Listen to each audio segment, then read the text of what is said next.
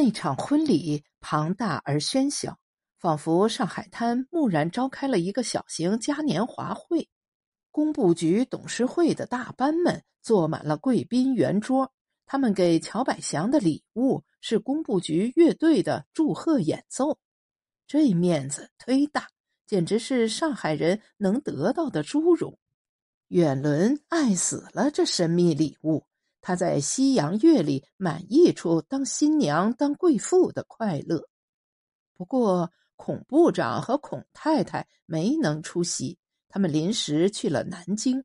代表孔家出席的是孔家双子双女，全被安排在主桌上，由新武和樊玲照应。百祥的继爹阿瑟陪乔老板坐主桌。他倒和孔家大少爷聊得特有情趣，这孔家少爷去化迭出，小小年纪绝不刻板。主桌上除了亲戚，百祥还特别安排上他在法租界的两个老朋友：法国老板范里克斯和一贯礼貌周到的浦东人杜先生。杜先生好端端坐在主桌不动，文文静静。工部局董事会的大班们基本都认识杜先生，不过他们假装没看见他，也没看见有名的法籍娱乐业老板范里克斯。酒席之间早已传开乔百祥要接班，且乔家生意要商银联姻扩张的消息。这消息使得婚宴带上了“闷声发大财”五字形容的上海色彩。即便有人想向婚宴上狭路相逢的仇家发难，也被这消息打动而消除了凶心。宾客们互相询问：既然大家都是乔瑶两家的朋友，是近水楼台，发财的事情能不能带上各位呢？只有少数人不再考虑投资发财。新武一眼看见了一个旧人，他朝这旧人跑过去。主桌上的杜先生其实也看见了这个人，他对身边范里克斯说：“那边来了一个共产党。”工部局董事大班魏替南爵士和爵士夫人在婚宴没正式开始时就找到新郎，告诉他一个未便马上发布的消息：董事会倾向于未留他，因为他历来办事的牢靠和在局内的声誉。可以考虑创设一个合适的新职位，让乔可按他能尽职的程度留任，至少可以留为工部局正式顾问。对乔家的生意，工部局不发表意见。乔可以担当任何家族企业要求他担当的角色。爵士夫人送给新娘一份特别的礼物。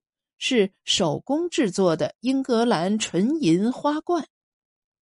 不明白是不是乔家有祖传秘术，反正对当事人而言，这是喜上加喜。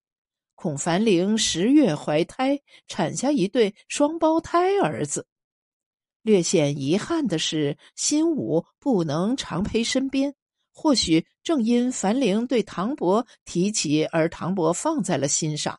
他们拜访唐伯后才过几个月，孔府乔秘书亲自到新武樊陵下榻的公寓跑了一趟，既是看望他们，也请新武出山到财政部下面某公司干些事务，拿一份好薪酬。新武去了不久，就常跟乔秘书到香港办事，一去必是十几二十天。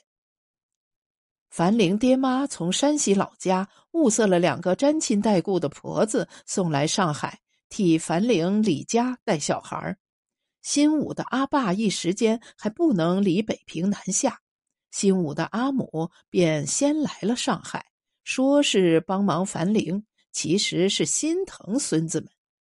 这时候，恒碧祥老号新投资的重店纷纷开张。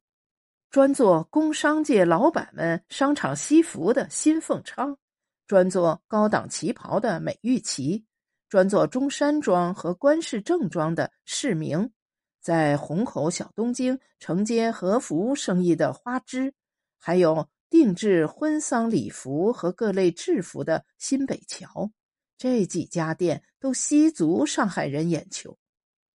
樊玲被孩子占住了，哪有时间和精力去掺和美玉琪的生意呀？好在姚远伦善解人意，自告奋勇替樊玲先管一阵儿，等他慢慢从一对讨债儿子身边拔足。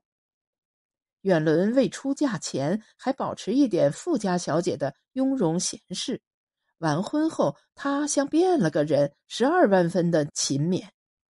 百祥和远伦搬出了法租界，住到公共租界西边余远路。他们这栋宁静的小洋楼是从工部局某大班手里买下的。樊玲很喜欢远伦的新住宅，这弄堂深处安静的如置身事外，西班牙式院落正符合樊玲对婚后生活的梦想。在北平和山西可没有如此梦幻的独居环境。樊玲能把宝宝们交给婆婆看护的那些下午，常往愚园路来同远伦谈心。远伦不常居家，但樊玲一说要来，他就回家等候，自己动手做新式咖啡，请樊玲喝下午茶。太阳照在邻家洋楼奶油色围墙上，从乔家二楼客厅大窗户望出去。近处是同样的安静小洋楼，一栋连一栋，闪闪烁烁的五彩光是插在洋楼围墙上的三角玻璃片，防贼用的。洋楼的瓦片是绛红亚光，瓦片上停着斑鸠，偶尔也飞来鸽子。若眺望出去，能看见路口救火会的黄旗帜。好安静，安静的像北平空关的。救王府的下午，却是洋房的景。樊玲说：“远伦，有些朋友出洋就不回来了，住在外国，像你们这样的房子里寂寞。可是你我却不会寂寞。寂寞？”远伦摇头：“等你放得下小孩出来做事，肯定不会再寂寞。我一天要办好多事呢，还要见好些人。”我劝百祥多去工部局，家里生意由他拿主意，先教我替他办。我办不了的，他再出马不迟。其实你看，哪有办不了的事啊？我都一一给办妥了。樊玲心里涌上一阵不安烦躁，说不清也不好说。可远伦是自己人呀，我有点担心新武，成天不晓得忙些啥。远伦想一想。说：“新武不是跟着你唐伯办事吗？应该不会错。你未必要拘束他，你最好自己把旗袍店看起来，心里就会踏实。”樊玲犹豫，心还是烦，不过忍住了，没把藏着的话吐出来。不过她决定听远伦的，把孩子都托给婆婆，自己出来管原本要她代管的旗袍店。这样人可以不老去想那些想不明白的事，好有个分心。新武并没瞒他，新武很早就同他说了。果真，他在百祥婚宴上见到了很久不见的老相识，同失去联系的那些老同学辗转接上了联系，就是那些被围剿的人。樊玲就是心烦，不晓得怎么评估新武的状况。新武历来就这样。并非后来才如此，樊玲也不觉得那些当过学生、上过大街、现在被围剿个不停的人有什么问题。他们只是跟着别人走了另一条路。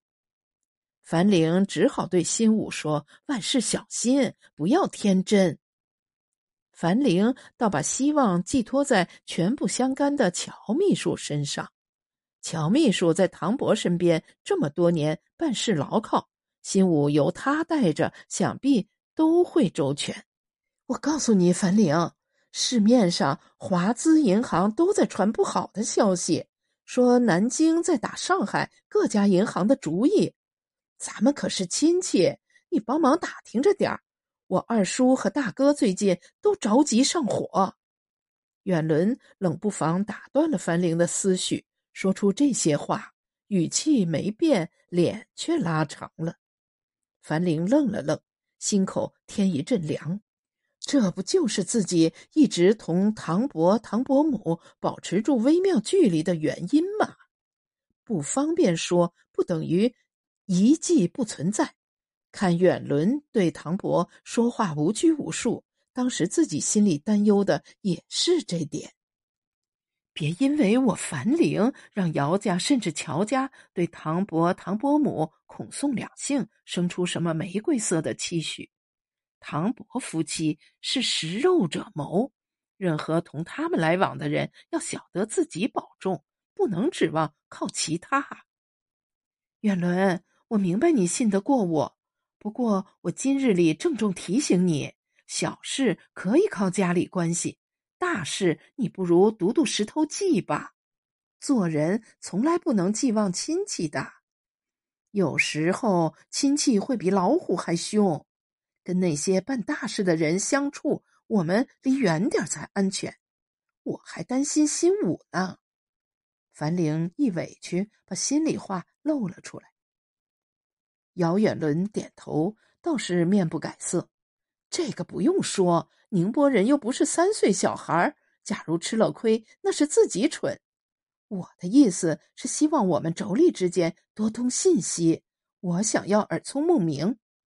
远伦拉樊玲走进自己卧室边的衣帽间，一拉布帘子，不得了！这些天借着店里琢磨新款，小妮子已替自己新做了五六款新式旗袍。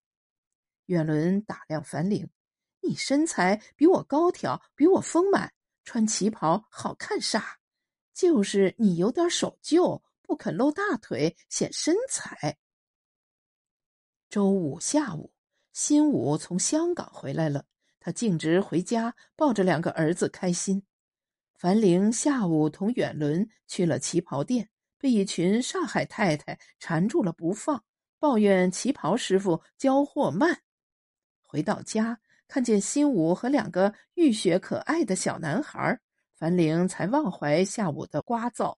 他笑了：“你回来了。”新武刚洗过脸，刮了胡子，显得光彩照人。樊玲，今天我们带阿母和小孩一起下馆子去吧，我有开心事啊！我真是开心。樊玲顿时也开心起来，问他什么好事啊？新武把樊玲请进卧室，关好门。听说我的老同学突围了，前些天已到达了陕北，没被赶尽杀绝。樊玲点头笑：“都是些机灵的人，你不用为他们操心。正好你回来，听着，你可是陪我太少。百祥常常带远伦晚上去跳舞，远伦说了好多次要你也带我去。好嘞，我不怎么会，不过也去得。”新武一口答应：“今天带全家吃大餐，明天就跟百祥、远伦去跳舞。”摇了电话，一切顺畅。远伦决意去仙乐斯舞厅，那是如今最贵气的娱乐场，是老沙逊在百乐门受了舞女的气，自己一砸万金新造起的豪华舞厅。夜上海名气响得天下闻，新武和樊玲到上海这般久，确实还没尝尝他的好滋味。机会来了。周六夜晚，百祥自己驾车，两兄弟第一回一起带夫人去跳舞场，就像把上海全城的玫瑰花都拿来放在彩灯下，也把绕着玫瑰飞翔的蜜蜂全吸引到灯影里。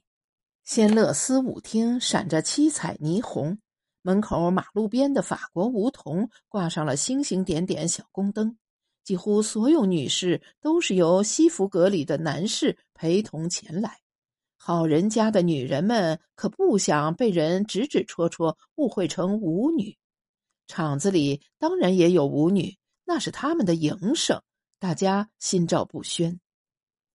穿洋装的女人没几个，大多数上海女士都穿了时下流行的旗袍。天气凉下来了。旗袍外头围上披巾的有，穿了西式小背心的也有。不过，所有女士都烫了大波浪发饰，看上去就像是些极其端庄大方的黑凤蝶。樊玲终于穿上了远伦处心积虑鼓励她穿的新式上海旗袍。这旗袍在北平是怎么也不敢穿出去的，实在实在有点太过勾引男人目光。樊玲生了小孩之后，被婆婆妈妈们照顾的好，显得比产前更丰腴。身材在北平不显高，到了上海却比南方女人显高挑。总之，新武趁大家不注意，凑到樊玲耳边：“你太漂亮了，小心变成舞会皇后。”百祥还真的是上海滩舞场的知名人物。不但舞场大班对他笑脸相迎，替他泊车寄放衣装，还免费送香槟款待。华灯早烁，歌声初起，舞厅雇了一班白俄人做演奏班，又有法国女郎现场演唱，绅士淑女于是一对对滑入舞池，翩翩起舞。我看这同下饺子有点像。新武发感叹，他有点怵，他的舞技捉襟见肘，也不晓得从哪儿学来的。不过新武怎么也跟着百香下了舞池，搂住樊玲，在彩灯影里慢慢旋舞。这舞池是个曼妙世界，他和她在舞曲里忘记心头烦恼，像重新回到过去的愉悦时光。一曲既终。又来一曲，新武没放开樊玲的手，他俩又进入了新的幻境。